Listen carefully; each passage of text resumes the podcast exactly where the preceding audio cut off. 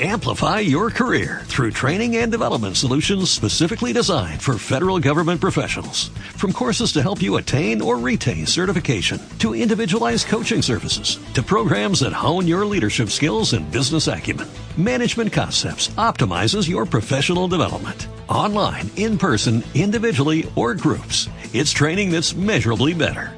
Learn more at managementconcepts.com. That's managementconcepts.com. Los Grupo B han sido los coches de rally más brutales que han existido nunca. Pero seamos sinceros, los posteriores Grupo A nos acabaron seduciendo a todos. No eran ni tan potentes ni tan complejos, pero terminaron siendo incluso más rápidos. Bienvenido al garaje hermético. Enciérrate con nosotros.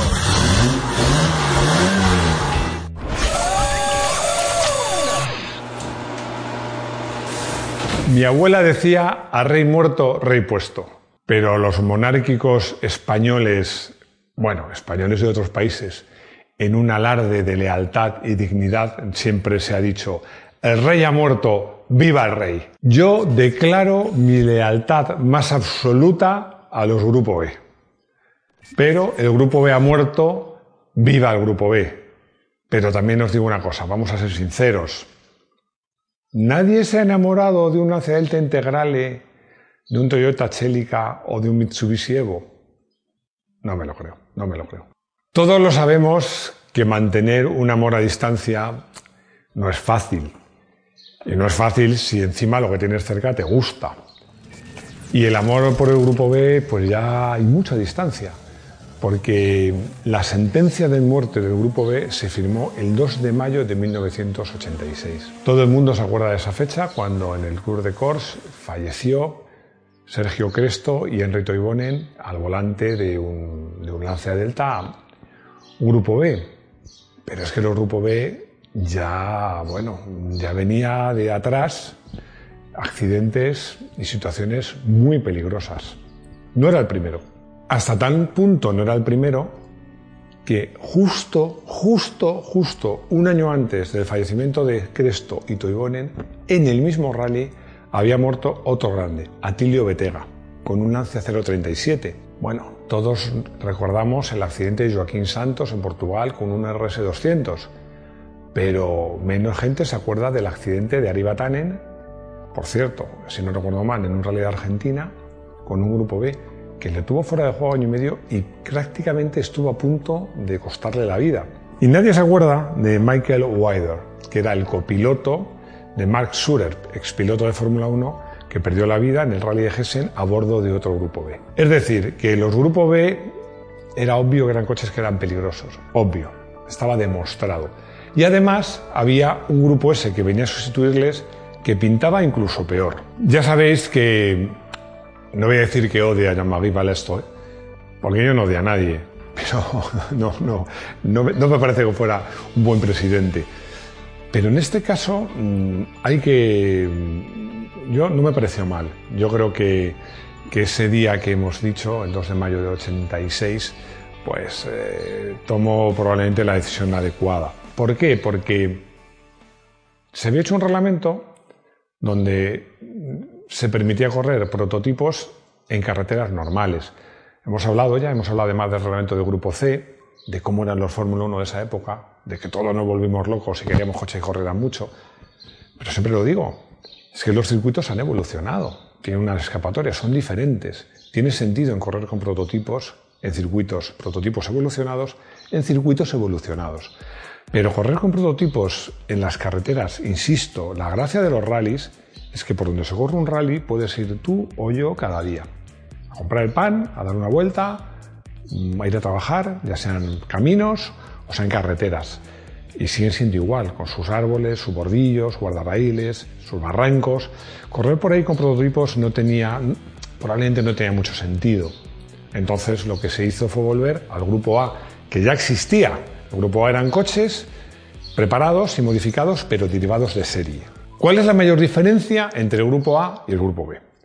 Bueno, lo voy a decir, pero voy a leer el guion, porque hay muchas veces que me equivoco, y me equivoco por querer memorizarlo cuando el guion lo tengo bien. Como os decía, los grupos B eran prototipos.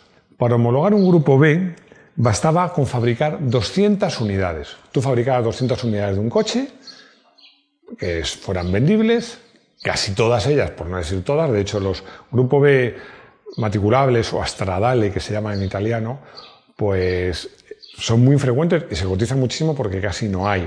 Todos los coches se utilizaban para correr. Y bastaba hacer 200. El grupo A no tiene nada que ver. En el grupo A necesitábamos hacer 25.000 unidades del modelo y 2.500 de la versión. Me explico. Por ejemplo, en el caso de Lanza Delta, todo esto en un año estoy hablando, ¿eh? había que fabricar 25.000 Lancia Deltas en un año y 2.500 Lancia Delta integrales ese mismo año. Es decir, ninguna marca puede hacer un prototipo, no se pueden vender 25.000 eh, Lancia Evo ni Lancia 037 ni Peugeot 205. Es decir, eran coches, entre comillas, de calle preparados.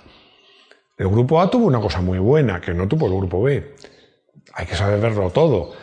Como os decía, del grupo B, coches de calle prácticamente no había. Y los pocos que había, y que hay hoy día, tenían precios exorbitados. Pero del grupo A no.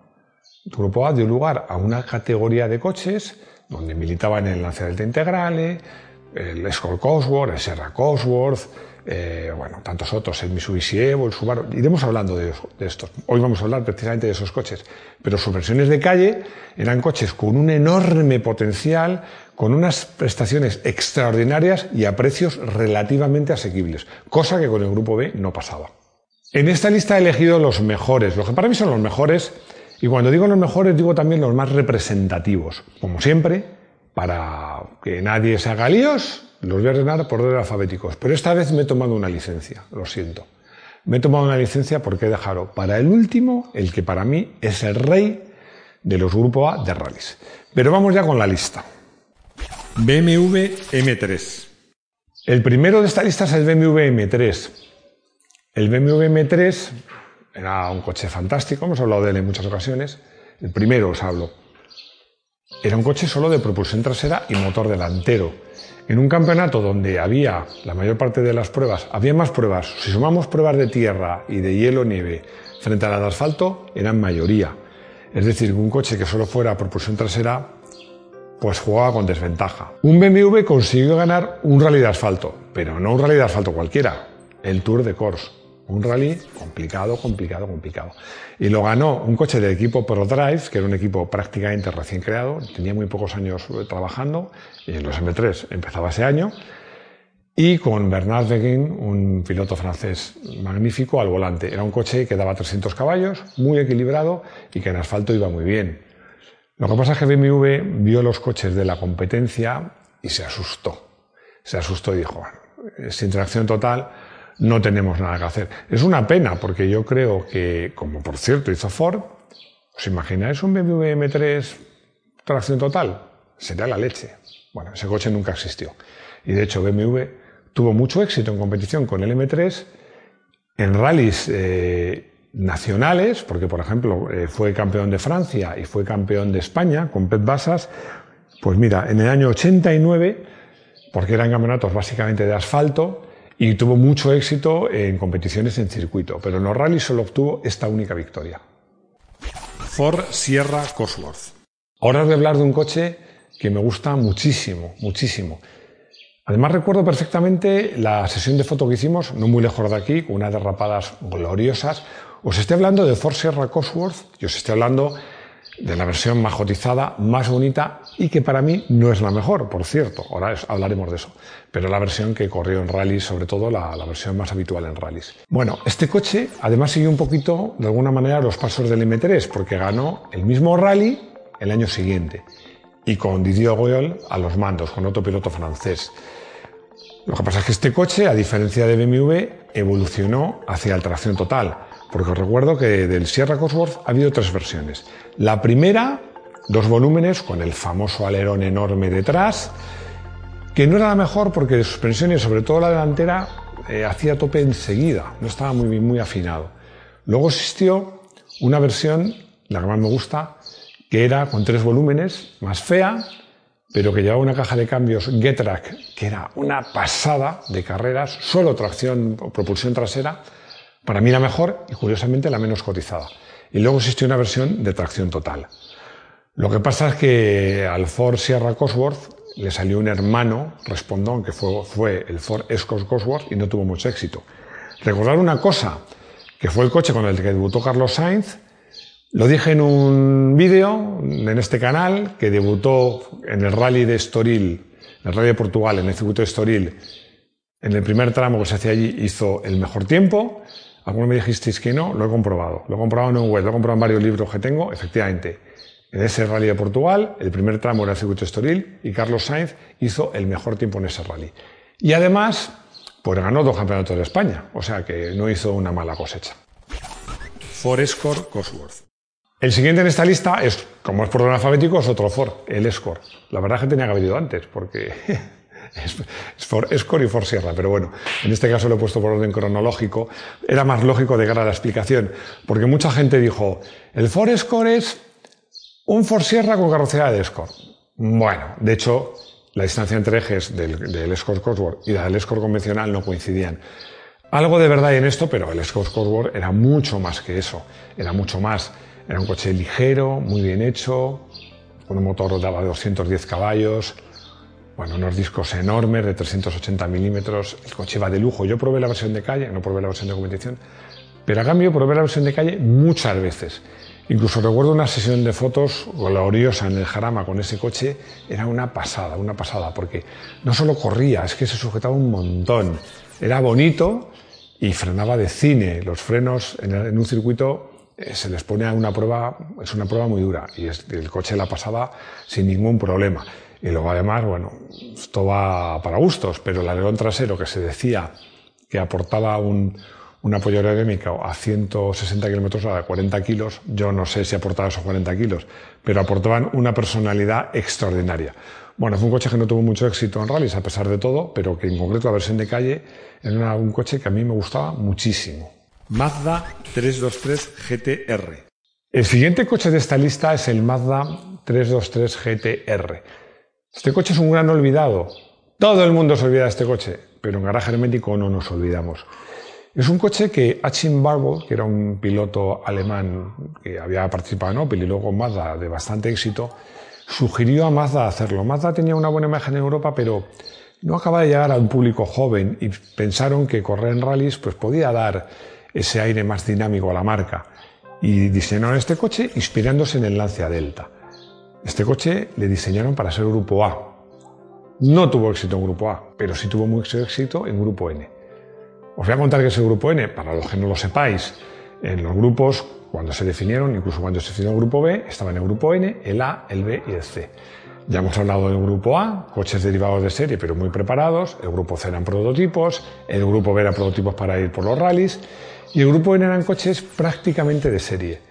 El Mazda era un coche muy equilibrado, tenía un motor de 1,8 litros, inicialmente daba unos 185 caballos, luego dio más, era el primer coche que tiene un reparto de par asimétrico, creo recordar que un 43 delante, un 57 detrás, sólido, bien construido. No tuvo mucho éxito en Grupo A, pero en cambio ganó en varias ocasiones en Grupo N. Mitsubishi Lancer Evo 3. Bueno, la saga de los Mitsubishi Lancer Evo, bueno, son todos espectaculares, pero tienen una gracia muy especial que ahora contaremos. Yo me acuerdo del primero que, el primero que probé, que era el 3 era un coche que de calle ya daba 270 caballos. Este coche además está un poquito a caballo porque Mitsubishi ganó, si no recuerdo mal, el último campeonato del mundo que se disputaba con Grupo A, con un Evo 3, y luego ya pasaron a ser World Rally Car. Y ganaron otros tres seguidos, siempre con McKinnon al volante.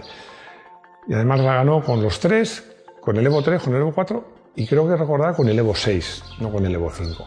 Bueno, todos eran espectaculares. Recuerdo cuando probé el, Evo 3. Bueno, el coche desde fuera ya impresionaba porque estaba ensanchado, bajito, ruedas muy gordas, me parece que de 17, unas tomas de aire enormes, un alerón importante. El coche desde fuera se le veía gordo.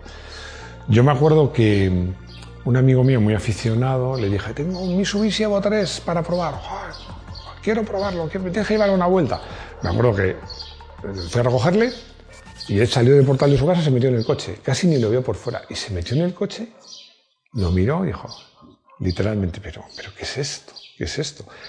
Es verdad, ese coche, como se vendía prácticamente para que todo el mundo lo modificase, por fuera era muy llamativo porque eh, el reglamento impedía modificar el exterior. Si no tenía alerón o no tenía letines o tomar de aire no se las podías poner. Pero por dentro, para correr, le quitabas todos los paneles, le quitabas, dejabas el salpicadero pelado y a veces ni eso, quitabas los asientos, ponían unos baques, los traseros iban fuera. Entonces el coche es que parecía un taxi. Todo era triste, todo era, no te digo de baja calidad, pero muy, muy feíto, muy... Por dentro del coche parecía un auténtico taxi, unos asientos normales, todo como muy pobre, muy triste, por eso, porque todo el mundo lo iba a cambiar. Luego esto se fue mejorando y los últimos ya también se les cuidaba el interior porque también empezaron a tener vida como coche de calle.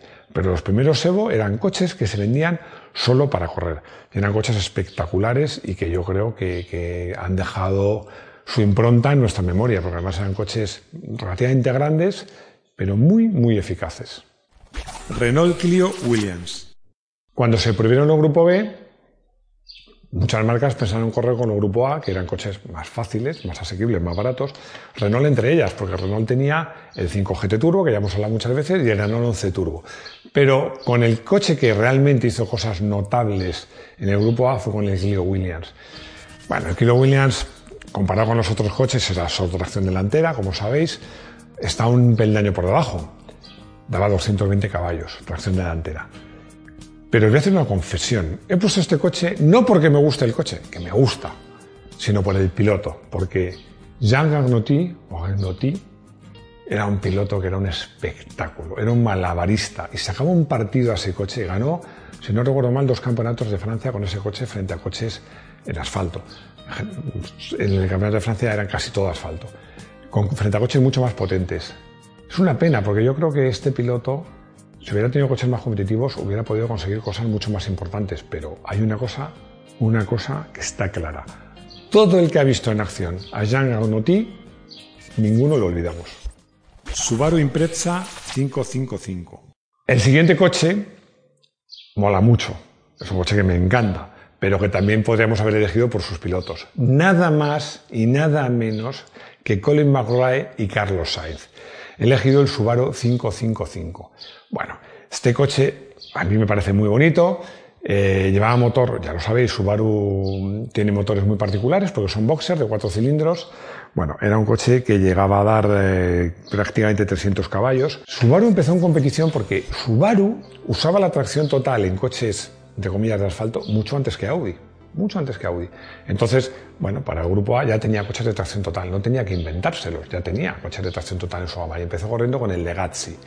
Pero el Legazzi era un coche relativamente potente, pero muy grandote. El Impreza ya era un coche pues, mucho más ligero, mucho más compacto, igual de potente, por supuesto con tracción total, y un coche muy, muy competitivo. Y un coche con el que Carlos Sainz podía haber ganado un mundial. Sainz podía haber sido campeón del mundo con Subaru, pero tuvo dos malas suertes. Una, o tres. Una, tenía un accidente de bicicleta que le impidió perder su rally, creo que el rally de Nueva Zelanda. El siguiente rally rompió. Y a pesar de que llevaba mucha ventaja su compañero de equipo, Colin McRae, pues Colin se puso a su altura. ¿Qué pasó a partir de ahí? Bueno, yo en este caso como periodista no voy a dar mi opinión, voy a decir lo que decía Carlos, que decía que su coche corría menos que el de Colin. Conociendo a Dave Richards, yo no digo que sea verdad o que sea mentira, pero sí que digo que no me sorprendería nada. Pero es una pena porque Carlos Sainz pudo haber sido campeón del mundo con el Subaru 555. Toyota Celica GT4 ST 185. Toyota ganó varios mundiales con su Celica, pero yo he traído del año 92 el ST 185, que para mí es el más bonito. Y es el más bonito lo que sucede es que cuando este coche empezó, empezaron a correr, empezaron con este coche que supuestamente mejoraba el anterior, en refrigeración, en transmisión y tal, pero el coche no iba bien. Os he hablado muchas veces de que un piloto bueno no solo un piloto rápido, es un piloto que entiende el coche y sabe ponerlo a punto. Carlos Sainz es un maestro en esto. Y además, en esta época tenía un compañero de equipo, su copiloto Luis Moya, que también es un crack y entre los dos consiguieron un coche que cuando nació parecía que había nacido torcido, llevarle por el buen camino. Como os decía, Carlos y Luis, Sainz y Moya, consiguieron poner el coche a punto tan, tan, tan bien que ganaron el Mundial ese año. Ganaron el Mundial en 1992. Pero ese coche ganó el año 93 con Cancún y el año 94 con Didier Oyol. Con Didier Oyol en dura pugna con Carlos Sainz, que fue una pena, pero estuvo a punto ahí de ganar el que podía haber sido su tercero o cuarto título mundial. Pero bueno, yo me conformaría con haber ganado solo dos. Tan importante fue el trabajo de Carlos con este coche que Toyota, para agasajarle, hizo una versión de 5.000 unidades que se llamaba Toyota Celica Carlos Sainz Special Edition. Y se hicieron, como os digo, 5.000 ejemplares. Bueno, yo me acuerdo cuando me llamaron de Toyota, ya tienes aquí el Toyota Celica Carlos Sainz Special Edition. Bueno, yo estaba, estaba, estaba como loco por probar ese coche. Y confieso que no me gustó mucho.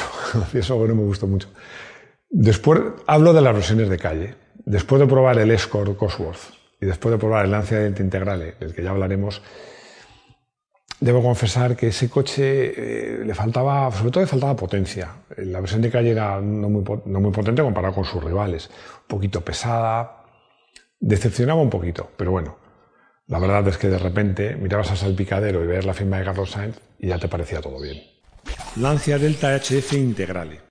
Y he dejado para el final, saltándome en orden alfabético, el que para mí es, de lejos, el rey del grupo A, el Lancia Delta Integrale. Bueno, este coche la verdad es que es una pasada. Para mí es precioso. Yo siempre os recuerdo me gusta mucho el diseño de coches. Lancia Delta, no el integral, el Lancia Delta normal, lo diseñó Giorgetto, Giorgetto Giugiaro. Para mí, el mejor diseñador de coches, y si no es el mejor, de los mejores. Me parece un coche precioso. Pero es además, como decía un amigo mío, cuando coges un coche, le pones ruedas gordas, le bajas, le pones números en las puertas, ya es mucho más bonito. Y si lo decoras de Martini, más bonito todavía. La verdad que el coche era una pasada. Era una pasada y iba de lujo. Era para mí, sin duda, el mejor grupo A y además el grupo A que más títulos del mundo ganó. Del Lance Delta hubo varias versiones, el Delta, el Alta HF, el Delta Integral, el Integral Evoluzione, la, la, más, la última daba 215 caballos. Bueno, ya sabéis que en Italia lo llamaban de otra manera. Lo empezaron llamando Super Delta y luego Deltona, que muchos, incluso en España se le llamaba Deltona. Hubo, ya os digo, muchas versiones, pero, pero los últimos eran, estaban ensanchados, eh, los Evoluzione, llantas más gordas, eh, un turbo más grande, daban más de 300 caballos, eran coches muy equilibrados, muy, muy eficaces. Tan eficaces, me lo he apuntado aquí, que ganaron el campeonato de marcas del año 87 al 92, uno tras otro, todos seguidos. Si sumamos con los tres mundiales que Lancia ganó con el mítico Stratos y el 037, pues fijaros lo que era Lancia. La pregunta es, ¿cómo se entiende que una marca que ha ganado tantos mundiales, que se convirtió en un mito, prácticamente haya desaparecido. Haremos un vídeo. Mucho me lo habéis pedido, pero es que de verdad no lo entiendo todavía. Estoy regalando información y cuando lo entienda haremos ese vídeo. Yo insisto, no renuncio a mi lealtad a ultranza a los Grupo B. Me siguen pareciendo los coches de rally más brutales, más espectaculares, más complicados. Pero os digo lo mismo que antes. ¿No, ¿No te apetecería tener, o de calle o de carreras, alguno de estos Grupo A? Porque van de narices. A mí me gustan, me gustan más los grupo B, pero confieso que los grupo A también me gustan mucho y que uno de esos grupo A podría ser el coche del día. Y como ya podéis imaginar, yo creo que no hay que ser muy listo, ni vamos a hacer adivinanzas, ni nada de eso.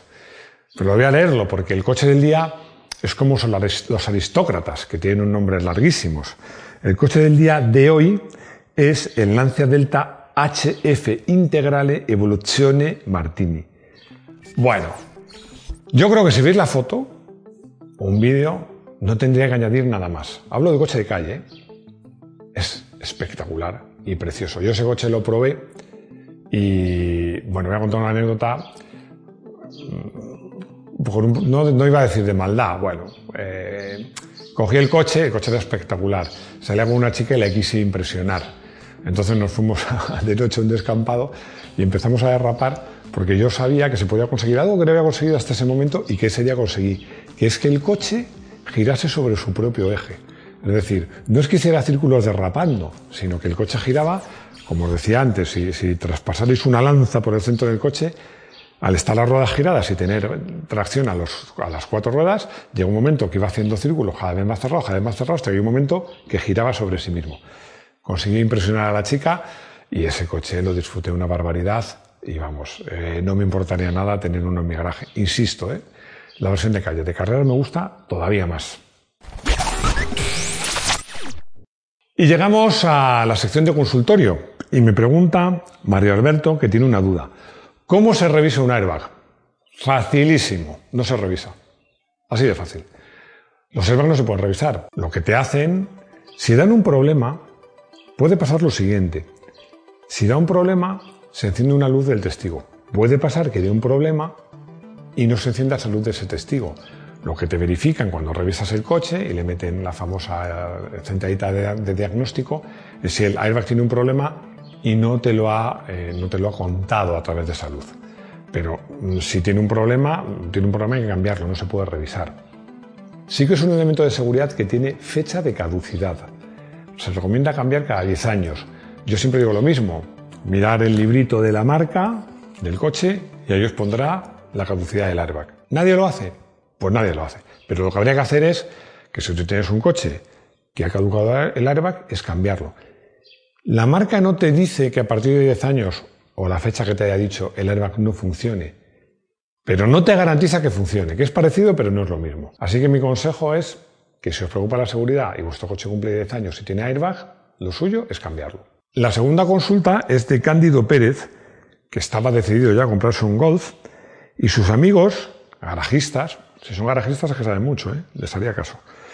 Le han dicho que se compre un Seat León, pero que es igual, más bonito y más barato. ¿Es cierto? Bueno, a ver, lo de ser más bonito, Cándido, es cosa tuya.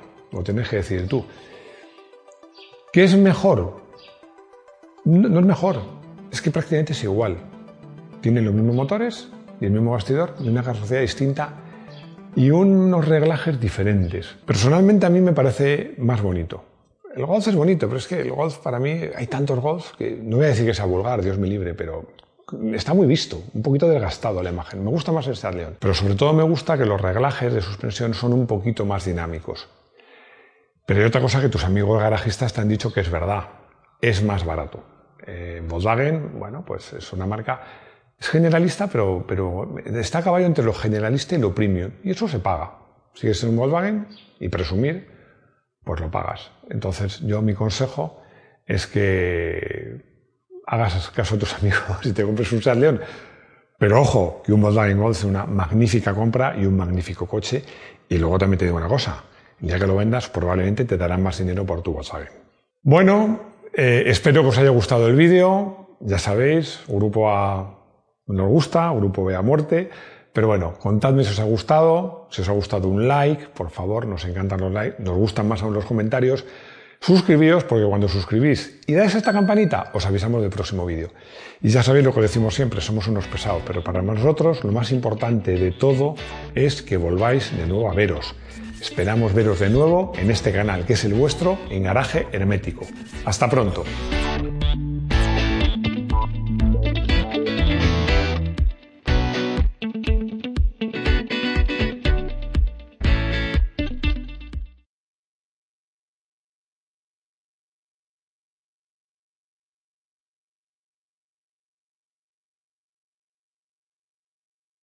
Amplify your career through training and development solutions specifically designed for federal government professionals. From courses to help you attain or retain certification, to individualized coaching services, to programs that hone your leadership skills and business acumen, Management Concepts optimizes your professional development. Online, in person, individually, or groups, it's training that's measurably better.